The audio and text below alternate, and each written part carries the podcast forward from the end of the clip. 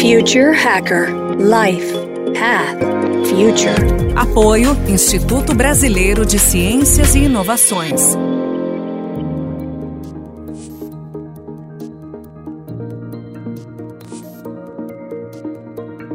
Olá pessoal, bem-vindo ao Future Hacker.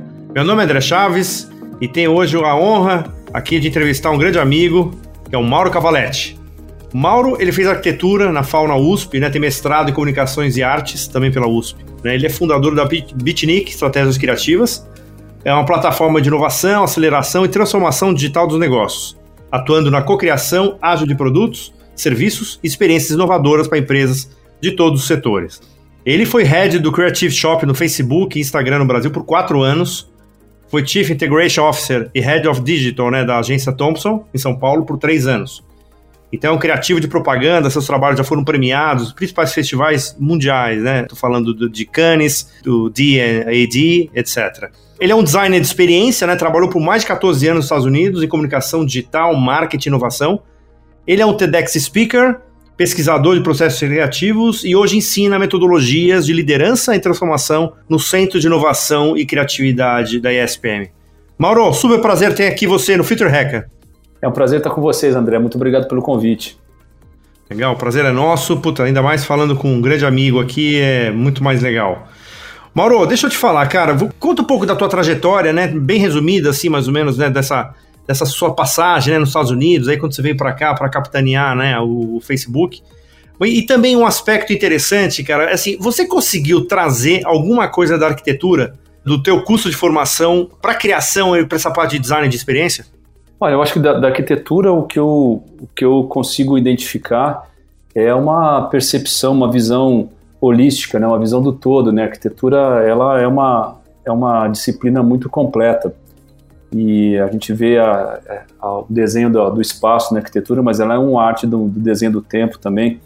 E eu acho que essa percepção, essa visão e, e principalmente a maneira como eu aprendi arquitetura, que era um trabalho multidisciplinar, é, me influenciaram bastante. Mas a maior parte da minha, da minha influência, eu acredito, no trabalho que eu faço hoje, veio da formação que eu tive na faculdade de arquitetura nas disciplinas de design.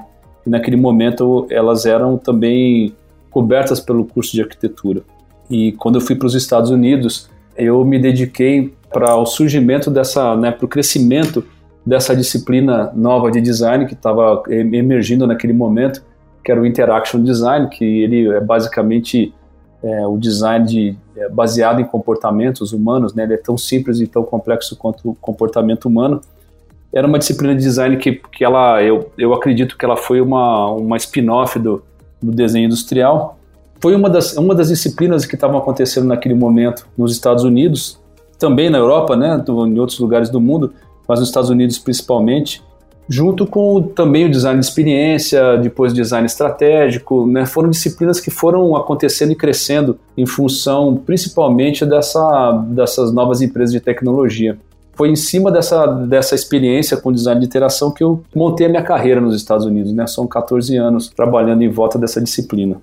E aproveitando, né, quer dizer, depois quando você voltou dos Estados Unidos, né, e foi capitanear o Facebook, né, a parte do Creative Shop, Quer dizer, você fez diversos né, hackathons de transformação digital né, em diversas empresas, diversos setores, né?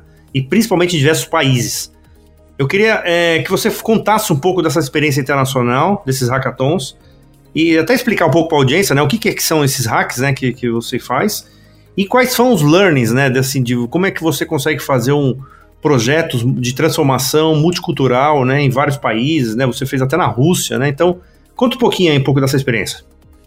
Na verdade, essa experiência com, com esses hacks, né, com os sprints, que são esses processos de cocriação, eles vinham de muito tempo já, né? A minha primeira experiência foi há muito tempo atrás, quando eu, eu estive num programa de, de pós-graduação na Bauhaus, na Alemanha. Quando eu ainda morava nos Estados Unidos, eu fiz um, um sabático na Alemanha. É, eu era membro de um grupo de pesquisadores que eram criativos, né? designers, arquitetos, artistas, músicos, vindo de disciplinas diferentes e nós tivemos lá essa experiência meio que por nossa conta, né? Nós tivemos, nós tínhamos nossas as nossas equipes, os nossos trabalhos individuais que nós desenvolvíamos naquele momento, que eram basicamente conseguir entender como tecnologia é, ela ia se desdobrar em, dentro do espaço, né, do espaço físico, mas nós tínhamos também uma, um compromisso de gerar um projeto coletivo, em grupo. E a, a, maneira como esse projeto foi, foi desenhado, ele foi setado, ele não estava funcionando. Nós tínhamos um processo que foi desenhado para que nós aprendêssemos tecnologia e em algum momento gerássemos alguma ideia e ninguém se engajou nesse projeto. E o, o nosso orientador, meu orientador, é, me chamou um dia, nós costumávamos viajar juntos de Berlim para Dessau, e ele me propôs a gente dar uma olhada no processo que a gente estava fazendo, porque ele estava vendo que a gente não estava chegando em lugar nenhum. Né? Ele praticamente passou a bola de volta para a gente, dizendo que é, nós precisávamos achar um processo para conseguir é, atingir e entregar, aquele trabalho coletivo num prazo de. É, acho que era um, nós tínhamos ali dois meses e meio para fazer o trabalho. E eu já tinha entrado em contato com, com essa metodologia, eu já tinha, eu conhecia um pouco da metodologia de trabalho coletivo na época era muito usado né, através do design thinking da, da IDEO. Conhecia algumas, algumas desses métodos e falando com, com um dos colegas no grupo, que era um músico, mas também era um, um era um, um, engenheiro, ele conseguia é, se expressar através de código muito bem, ele conhecia a programação ágil. E ele me introduziu nessa ideia do ágil, eu achei aquilo muito parecido com alguns dos processos que eu já tinha conhecido através da, da literatura com a, com a IDEO. Nós tínhamos um outro colega que era um designer de produtos que tinha vindo né, da, de lá. E nós resolvemos que aquele processo ia ser interessante. Nós fizemos um hack que nós nos encontrávamos uma vez por semana e nós íamos é, evoluindo o nosso projeto através de um método que praticamente nós é, definimos que nós íamos, nós íamos surpreender uns aos outros com a evolução daquele projeto uma vez por semana e assim nós conseguimos reduzir o nosso tempo de dedicação fazendo imersões em grupo, coletivas, né? E foi muito bem sucedido, foi um processo muito legal e eu passei a aplicar daí para frente. Então, quando, quando eu, eu voltei para o Brasil, é, eu não voltei direto para o Facebook, né? Eu fui trabalhar na Thompson. Eu trabalhei na Thompson, na criação da Thompson por três anos e das agências digitais da Thompson. Com o tempo, nós começamos a, a, aplicar um pouco esses processos de hack e eu tinha um processo que eu fazia com outros dois executivos de criação, o Pedro Gravena e o André Piva. Nós tínhamos os nossos Makeathons, que era um processo de hackathons makers que nós fazíamos com outros criativos da, da indústria. Então eu vinha praticando isso há muito tempo. Né? Eu ensinei isso na, na, na Parsons, em Nova York, no curso de mestrado em Design e Tecnologia. Então eu venho elaborando esse processo durante muito tempo. Agora, quando eu fui para o Facebook, aconteceu que nós começamos a aplicar bastante. Né? Nós aplicamos isso em escala é, não só nós aqui no Brasil, mas várias equipes dentro do Facebook. Nós chegamos em um momento em que eles começaram a fazer uns hacks e eu conheci um pouco essa cultura de hack, de hack criativo, me joguei dentro desse trabalho. Em paralelo, eu fui desenvolvendo esse trabalho de um, de um hack um pouco mais estruturado, né, é um pouco mais desenhado como experiência. Assim, talvez a, a versão mais famosa dele sejam os sprints do Google, né, e a maneira como se espalhou depois. Então foi um momento muito rico, nós fizemos muito mesmo, né, em vários lugares.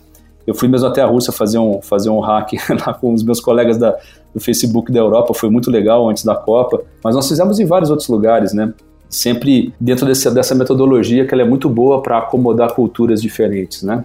Ela é feita para isso, ela é feita para que você quebre as barreiras culturais e quebre as barreiras pessoais e você comece a produzir, criar as coisas como em grupo, como se fosse realmente o grupo se torna um, um indivíduo, né? O grupo começa a pensar junto, começa a criar junto e potencializar o que está fazendo. Eu não sei se eu respondi bem a sua não. pergunta sobre, sobre a internacionalização, não, não, mas é por aí. Não, respondeu. Eu só quero agora explorar um pouco a parte do comportamento humano, né? Porque assim, quando você vai fazer esses hacks de transformação, com certeza não é todo mundo que está afim, não é todo mundo que acredita. Quer dizer, tem um trabalho ali de. Quer dizer, quando você está falando de mudança, de, de transformação, então a gente sabe que não é uma coisa unânime, não é todo mundo que sai lá, todo mundo animado pro negócio. Quer dizer, teoricamente, você vai ter que fazer um trabalho ali, teoricamente, de clima ou alguma, algum trabalho de sensibilização no começo, para exatamente as pessoas entrarem no, no, no, no processo. Como é que você faz para que todo mundo esteja no clima e preparado para a transformação? Dentro desse processo que nós, que nós fazemos, é, a maneira que eu gosto de trabalhar com ele, né, a maneira que nós customizamos para que ele pudesse refletir a nossa abordagem do trabalho, ela implica num desenho, né? A experiência ela é toda desenhada. Todo o tempo que as pessoas estão participando daquele hack, participando daquele processo, é, elas estão participando de uma experiência desenhada. Ela foi desenhada para que esses momentos de desconforto apareçam, foi desenhada para que esses momentos de desconforto sejam vencidos que possa se avançar para uma solução criativa, né? Todo mundo sabe que, né, a gente fala muito sobre isso, que para você poder ter um output criativo, você precisa sair da zona de conforto, né? As pessoas precisam sair daquela, daquela situação da normalidade delas, né? Isso acontece porque, na verdade, quando a gente aborda qualquer, qualquer situação, seja ela complexa ou simples, nós temos um padrão de, de atitudes, né, de comportamento perante aquelas situações e ter muito claro alguns problemas faz com que a gente ande em volta, fique circulando em volta daqueles problemas, só sentindo a dor daquilo, sem conseguir resolver. Então nós, nós temos um processo em que nós abordamos esses problemas, mas nós desconstruímos esses problemas e passamos a olhar como um time para as oportunidades. Isso implica que no, na, em determinado momento dessa, dessa experiência, o desconforto comece a aparecer. E quando as pessoas entram em desconforto, a gente sabe o que acontece, né? É, é um trabalho grande para que você consiga pegar aquela energia e redirecionar para que o resultado seja positivo, seja um resultado construtivo. Mas esse desconforto é necessário. Dentro da, da, do, do processo coletivo, da experiência coletiva, pelo nosso comportamento humano, nós vamos nos balizando com quem está do nosso lado também, né? Então, nós vamos entrando, nós vamos criando empatias, né? Nós vamos entrando nesse, nesse processo compassivo que você vai sentindo a, a, o sentimento do outro e vai se apoiando naquilo e você sente, se sente confortável em algum determinado momento para quebrar essa, essa, essa casca e entrar em alguma coisa mais divertida, mais produtiva. Quando você chega no final do processo, está todo mundo muito feliz, muito energizado, né, contente com o que fez, mas tem momentos realmente de que são um pouco mais difíceis, porque as pessoas têm mais resistências, umas mais que outras, a sair desse, desse lugar confortável, né, e entrar naquele lado mais escuro da, da, da mente que vai poder trazer soluções novas, né, poder realmente usar é, usar esse, esse instrumento da criatividade que a gente tem, que é muito poderoso, né. E tão poderoso, porque assim, várias empresas estão né, aplicando mas especificamente aqui ainda dos hacks, assim, você acredita que uma empresa ela, ela possa ter esse projeto perene mensalmente sempre vai ter esses, esses hacks ou você acredita que isso é pontualmente no momento que a empresa está precisando, quer dizer, no momento mais para remediar do que prevenir? Não, eu, eu, eu, acredito que as duas realidades elas é, coexistem, né? Pelo menos na minha experiência não olho muito no problema a ser remediado, mas eu, eu gosto de, de, imaginar isso como oportunidades né, de, de convergência cultural, de convergência criativa de um time, e isso é uma construção, né? E, esse, e essas experiências são sempre muito poderosas porque você aprende a, a operar esse, esse poder coletivo, né? E, e, vou fazer uma ressalva que o momento que nós estamos passando hoje, ele é um momento muito rico para isso, porque nós estamos enfrentando situações é, estruturais muito grandes, né? Nós estamos, nós estamos muito fora da zona de conforto, todo mundo. É, e, e, muito requisitado para que coletivamente, né, estou falando da sociedade, né, que a gente encontre soluções criativas para problemas muito, muito complexos, né. Trazendo para dentro de uma empresa, ele é um momento muito rico para se ativar um processo como esse. Ele é especialmente importante um processo desse nesse momento, porque as transformações elas estão acontecendo é, a gente pode sair desse, usar esse desconforto para poder gerar soluções e dar um pouco mais de, de acomodar um pouco mais né, as pessoas e, e, as, e as necessidades das pessoas dentro de um processo que ele é um processo de construção, né? A sua pergunta era se isso poderia acontecer de maneira mais perene e sistemática? Absolutamente, claro que sim. Você consegue gerar situações em que você sistematicamente, né, algumas empresas fazem isso sistematicamente de tempos em tempos, você aciona esse mecanismo, né, esse processo para gerar ideias e, e, e, gerar essa cultura, né? É uma, é uma, é uma dinâmica que você vai colocando energia nela e ela vai gerando mais energia e ela vai crescendo ao longo do tempo.